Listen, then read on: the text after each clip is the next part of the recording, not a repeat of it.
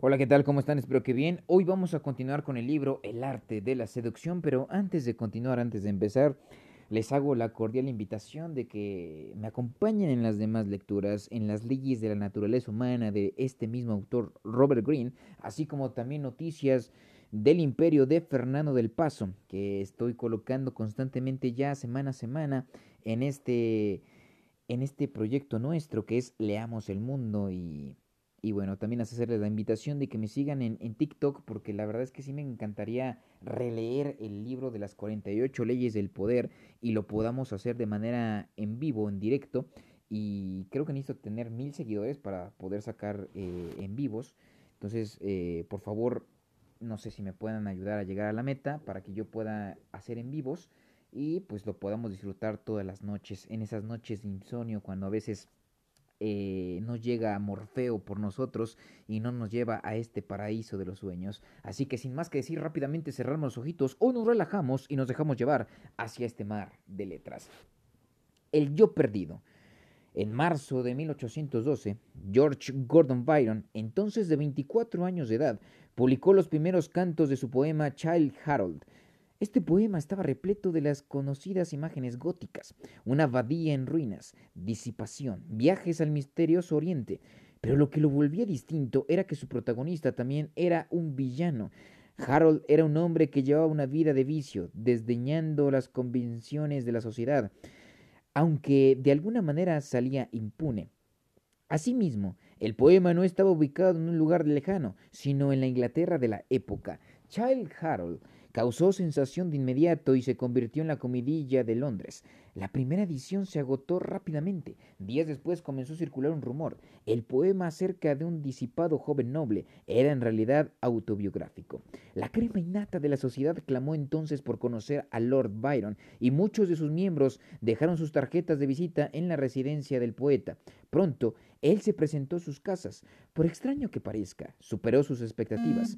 Byron era extremadamente guapo, con cabello rizado y cara de ángel. Su atuendo negro hacía resaltar su palidez. No hablaba mucho, lo que en sí mismo causaba impresión, y cuando lo hacía su voz era grave e hipnótica, y su tono algo desdeñoso.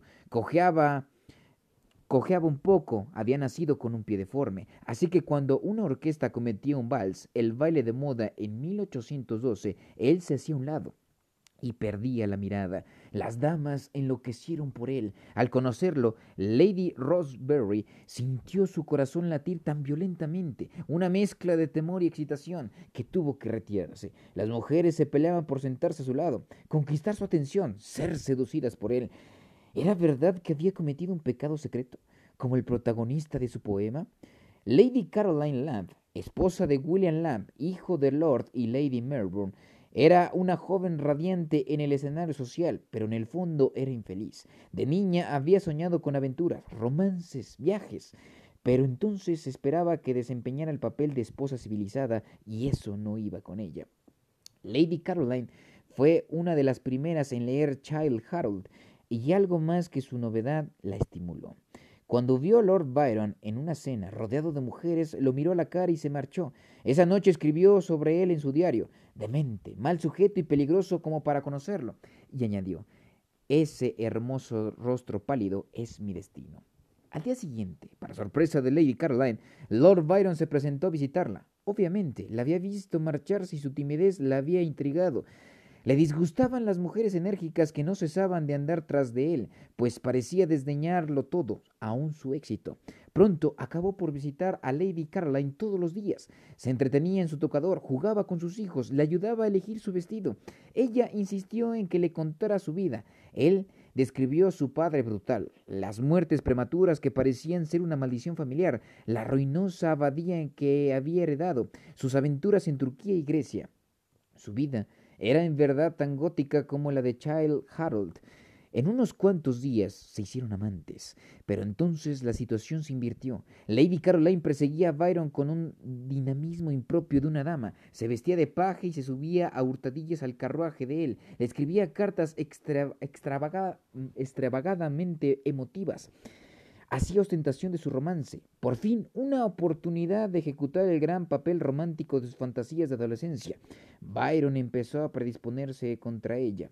Ahora le encantaba escandalizar. Esta vez le confesó la naturaleza del pecado secreto al que había aludido en Child Harold, sus aventuras homosexuales durante sus viajes. Hacía comentarios crueles, se mostraba indiferente, pero al parecer esto no hacía sino incitar aún más a Lady Caroline. Ella le envió al acostumbrado mechón, pero de su pubis. Lo seguía en la calle, hacía escenas en público. Su familia la mandó por fin al extranjero para evitar más escándalos. Cuando Byron dejó en claro que el amorío había concluido, ella se hundió en una locura que duraría varios años. En 1813, un viejo amigo de Byron, James Webster, invitó al poeta a alojarse en su finca campestre. Webster tenía una esposa joven y bella, Lady Frances, y sabía de la fama de Byron como seductor, pero su esposa era casta y callada. Sin duda resistiría la tentación de un hombre como Byron. Para alivio de Webster, Byron apenas se habló con Frances, quien parecía igualmente insensible a él. Pero ya avanzada la estancia de Byron, ella se las ingenió para estar a solas con él en el salón de billar, donde le hizo una pregunta. ¿Cómo podía una mujer a la que le gustaba un hombre hacérselo saber cuando él no lo percibía? Byron garabateó una picante respuesta en un pedazo de papel que hizo que ella se sonrojara al leerla. Poco después, él invitó a la pareja a visitarlo en su infausta abadía. Ahí, la correcta y formal Lady Frances lo vio beber vino en un cráneo humano. Los dos se quedaban hasta tarde en una de las cámaras secretas de la abadía leyendo poesía y besándose. Con Byron parecía Lady Frances estaba más que dispuesta a explorar el, el adulterio. Ese mismo año, la hermanastra de Lord Byron, Augusta, llegó a Londres huyendo de su esposo quien tenía problemas de dinero. Byron no había visto a Augusta durante un tiempo. Se parecían, el mismo rostro, los mismos gestos. Ella era Lord Byron en mujer, y la conducta de él con ella era más que fraternal. La llevaba al teatro, a bailes, la recibía en su casa, la trataba con una intimidad que Augusta pronto correspondió. En efecto, las tiernas y amables atenciones con que Byron la colmaba pronto se volvieron físicas. Augusta era una esposa ferviente y madre de tres hijos, pero se rindió a las insinuaciones de su hermanastro. ¿Cómo habría podido evitarlo? Él despertaba una extraña pasión en ella, una pasión más fuerte que la que sentía por cualquier otro hombre, incluido su esposo. Para Byron la relación con Augusta fue el mayor, supremo pecado de su vida, y poco después escribía a sus amigos confesándolo abiertamente. En realidad se deleitaba en sus horrorizadas respuestas y su largo poema narrativo The Bride of Ividas. Tiene como tema el incesto entre hermanos. Entonces empezaron a correr rumores sobre las relaciones de Byron con Augusta, quien ya estaba embarazada de él. La buena sociedad lo rechazó, pero las mujeres se sintieron atraídas por él más que antes, y sus libros eran más populares que nunca. Annabel Milbanke, prima de Lady Caroline Lamb, había conocido a Byron en aquellos primeros meses de 1812 cuando Londres lo aclamaba. Anabel era seria y práctica y sus intereses eran la ciencia y la religión. Pero había algo en Byron que la atraía y la sensación parecía ser correspondida. No solo se hicieron amigos, sino que, para desconcierto de Anabela, él mostró otro tipo de interés en ella, al grado de proponerle matrimonio. Esto ocurrió en medio del escándalo de Byron y Caroline Lamp, y Annabella no tomó en serio la propuesta. En los meses posteriores, ella siguió su carrera a la distancia y se enteró de los perturbadores rumores de incesto. Con todo, en 1813 escribió a su tía, considero tan deseable su trato que yo correría el riesgo de que me llamaran una coqueta con tal de disfrutar de él. Al leer sus nuevos poemas, ella escribió que su descripción del amor casi me hace enamorarme a él. Fue desarrollando una obsesión por Byron hasta que algo de ella pronto llegó a sus oídos. Renovaron su amistad y en 1814 él le propuso matrimonio de nuevo. Esta vez ella aceptó. Byron era un ángel caído y ella lo enmendaría. Pero no fue así. Byron había esperado que la vida conyugal lo serenara, pero después de la ceremonia se dio cuenta de que estaba equivocado. Le dijo a Anabel, ahora descubrirás que te has casado con un demonio. Pocos años después el matrimonio se separó. En 1816, Byron se fue de Inglaterra para no volver jamás. Viajó un tiempo por Italia, Todos conocían su historia, sus romances, el incesto, la crueldad con sus amantes, pero donde fuera las italianas, en particular nobles, casadas, lo perseguían dejando ver a su manera lo dispuestas que estaban a ser su siguiente víctima. Las mujeres se habían convertido en verdad en las agresoras. Como dijo Byron al poeta Shelley, nadie ha oído más, nadie ha sido más disputado que el pobre querido de mí. Me han raptado más a menudo que a nadie desde la guerra de Troya. Interpretación. Las mujeres de la época de Byron anhelaban ejercer un papel diferente al que la sociedad les permitía. Se suponía que debían ser la fuerza decente y moralizadora de la cultura. Solo los hombres disponían de salidas para sus más oscuros impulsos. Bajo las restricciones sociales a las mujeres quizá estaba el temor a la parte amoral y desbocada de la psique femenina. Sintiéndose reprimidas e inquietas, las damas de entonces devoraban novelas góticas, historias en las que las mujeres eran audaces y tenían la misma capacidad para el bien y el mal que los hombres. Libros como esos contribuyeron a detonar una revuelta en la que mujeres como Lady Caroline hacían realidad algo de la vida de fantasía de su adolescencia, cuando esto estaba hasta cierto punto permitido. Byron salió a escena en el momento justo, se volvió el para rayos de los deseos no expresados de las mujeres. Con él, ellas podían llegar más allá de los límites que la sociedad había impuesto. Para algunas el atractivo era el adulterio, para otras una, una, rebelión romántica o la posibilidad de ser irracionales e incivilizadas. El anhelo de reformar a Byron escondía meramente la verdad, el deseo de que él las avasallara. En todas esas circunstancias estaba presente el señuelo de lo prohibido, lo que en este caso era algo más que una mera tentación superficial. Una vez que una mujer se involucraba con Byron, él la llevaba más lejos de lo que ella había imaginado o deseado, porque no conocía límites. Las mujeres no solo se enamoraban de Byron, le permitían que pusieran su vida de cabeza e incluso que las llevara a la ruina. Preferían ese destino a los confines seguros del matrimonio. En cierto sentido, la situación de las mujeres a principios del siglo XIX se ha generalizado a principios del siglo XXI. Las salidas para la mala conducta masculina, guerra, política sucia, la institución de amantes y cortesanas han caído en desuso. Hoy, no solo de las mujeres, sino también de los hombres, se supone que deben ser eminentemente civilizados y razonables, y a muchos se les dificulta cumplir eso. Cuando niños se nos permite deshogar el lado oscuro de nuestro carácter, un lado que todos tenemos, pero a causa de la presión de la sociedad, en un principio bajo la forma de nuestros padres, reprimimos poco a poco las vetas atrevidas, rebeldes, perversas de nuestro carácter, para convivir, aprendemos a reprimir nuestro lado oscuro, el cual se convierte en una especie de yo perdido, una parte de nuestra psique sepultada bajo nuestra educada apariencia.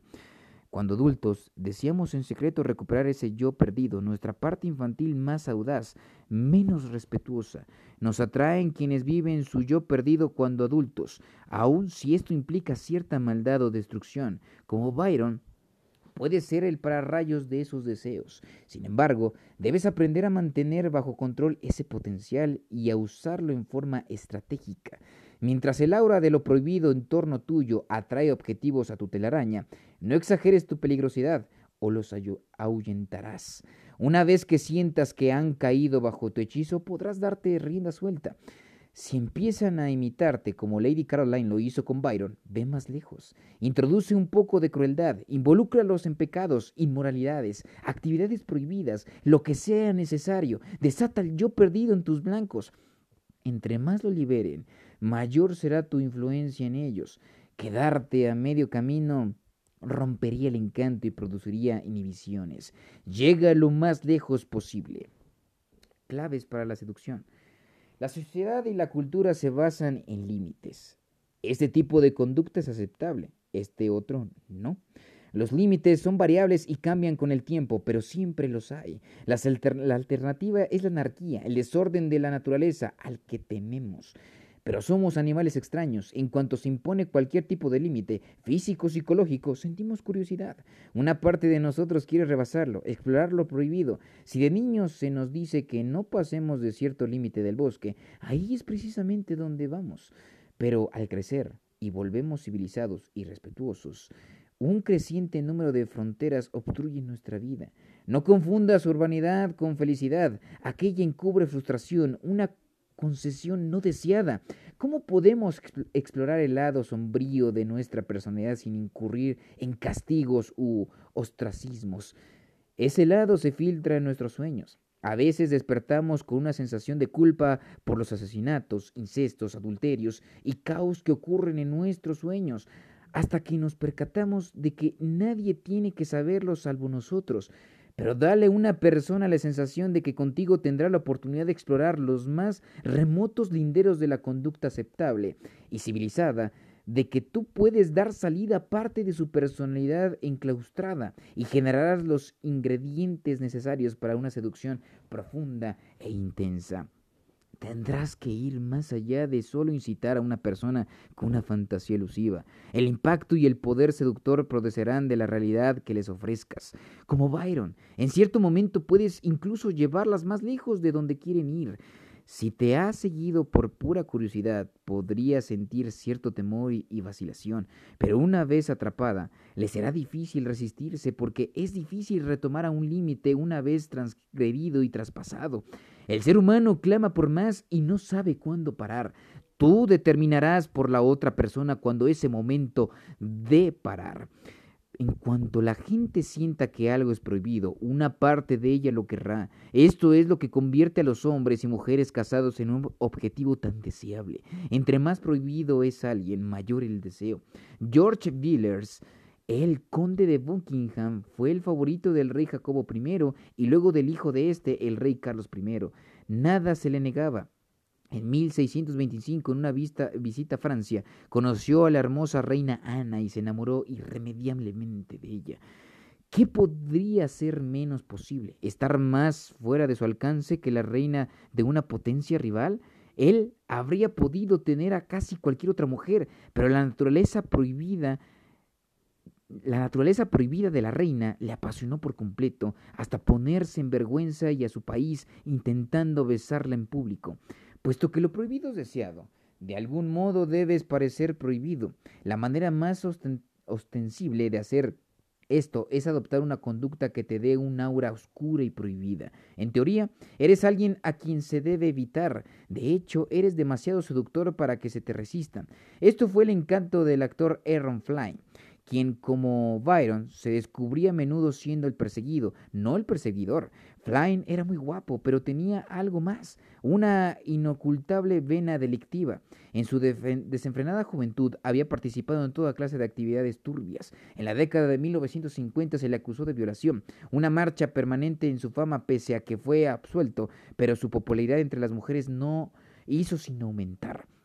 Exagera tu lado oscuro y tendrás un efecto semejante. Desde el punto de vista de tus blancos, relacionarse contigo significaría ir más allá de sus límites, hacer algo atrevido e inaceptable para la sociedad, para sus iguales. Para muchos, esta es una razón para morder el anzuelo. En la novela Arenas Movedizas de Junichiro Tanizaki, publicada en 1928, Sonoko Kakiuchi, esposa de un abogado respetable, está aburrida y decide tomar clases de pintura para pasar el tiempo. Ahí le fascina una compañera, la hermosa Mitsuko, quien se hace su amiga y después la seduce. Kakiuchi se ve obligada a decir incontables mentiras a su esposo sobre la relación con Mitsuko y sus citas frecuentes. Mitsuko la envuelve poco a poco en toda índole de actividades atroces, entre ellas un triángulo amoroso con un joven excéntrico. Cada vez que Kyuchi es forzada a explorar un placer prohibido, Mitsuko la reta a llegar más lejos. Kakiuchi titubea, siente remordimientos, sabe que está en las garras de una diabólica joven seductora que se ha aprovechado de su aburrimiento para pervertirla, pero en definitiva, no puede evitar seguir a Mitsuko. Cada acto transgresor la hace querer más. Una vez que tus objetivos son atraídos por el señuelo de lo prohibido, rétalos a igualarte en conducta transgresora. Todo tipo de desafío es seductor. Avanza despacio y no acentúes el reto hasta que tus blancos den señales de rendirse a ti. Tan pronto como estén bajo tu hechizo, quizá ni se den cuenta de la aventura extrema a la que los has conducido. El duque de Richelieu, el gran libertino del siglo XVIII, tenía predilección por las jóvenes y con frecuencia agudizaba la seducción envolviéndolas en una conducta transgresora a lo que la gente joven es particularmente susceptible. Por ejemplo, Busca la manera de entrar a la casa de la muchacha y de atraerla a su cama. Los padres estaban apenas poco más allá del pasillo, lo que añadía el sazón apropiado. A veces actuaba como si estuviera a punto de ser descubiertos y el susto momentáneo afilaba el estremecimiento implícito. En todos los casos, intentaba volver a la joven contra sus padres, ridiculizando su celo religioso, gasmañonería o conducta piadosa. La estrategia del duque consistía en atacar los valores que sus objetivos más apreciaban, justo los valores que representan un límite. En una, en una persona joven, los lazos familiares, los lazos religiosos y demás son útiles para el seductor. Los jóvenes apenas si necesitan una razón para rebelarse contra ellos, aunque esta estrategia puede aplicarse a una persona de cualquier edad. Para todo valor altamente estimado hay un lado sombrío, una duda, un deseo de explorar lo que ese valor prohíbe. En la Italia del Renacimiento, una prostituta se vestía como dama e iba a las iglesias. Nada era más excitante para un hombre que intercambiar miradas con una mujer a la que sabía ramera, mientras él estaba rodeado por su esposa, familiares, amigos y curas. Cada religión o sistema de valores engendra un lado oscuro, el reino sombrío de todo lo que prohíbe. Induce a tus objetivos, hazlos coquetear con todo lo que transgrede sus valores familiares, con frecuencia emotivos pero superficiales, ya que se les impone desde afuera. A uno de los hombres más seductores del siglo XX, Rodolfo Valentino, se le conocía como la amenaza sexual. Su encanto para las mujeres era doble. Podía ser tierno y considerado, pero también sugería crueldad. En cualquier momento podía ponerse peligrosamente rudo, quizá un tanto violento. Los estudios exageraban cuando podían esta, cuando podían esta, esta doble imagen. Cuando se sabía que él había maltratado a su esposa, por ejemplo, explotaban el caso. Una mezcla de masculinidad y feminidad, violencia y ternura, siempre parecía transgresora y atractiva. Se supone que el amor debe ser tierno y delicado, pero de hecho puede liberar emociones violentas y destructivas. Y la posible violencia del amor, la forma en que atrofia nuestra racionalidad normal, es justo lo que nos atrae. Aborda el lado violento del romance mezclando una vena cruel con tus tiernas atenciones, en particular en las etapas avanzadas de la seducción cuando ya tienes el objetivo en tus garras. La cortesana Lola Montes era famosa por recurrir a la violencia usando de vez en cuando un látigo, y Lou Andrea Salomé podía ser excepcionalmente cruel con sus hombres, practicando coqueterías, poniéndose al alternadamente glacial y exigente. Su crueldad solo hacía que sus blancos regresaran por más. Una relación masoquista representa una gran liberación transgresora. Entre más ilícita te parezca tu seducción, más poderoso será su efecto. Da a tu objetivo la sensación de que comete una especie de delito, un acto cuya culpa comparte contigo. Crea situaciones públicas en las que ambos sepan algo que los demás ignoran. Podría ser frases y miradas que solo ustedes reconozcan, un secreto.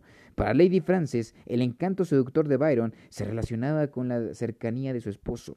En compañía de este, por ejemplo, ella hacía esconder en su pecho una carta de amor de Lord Byron.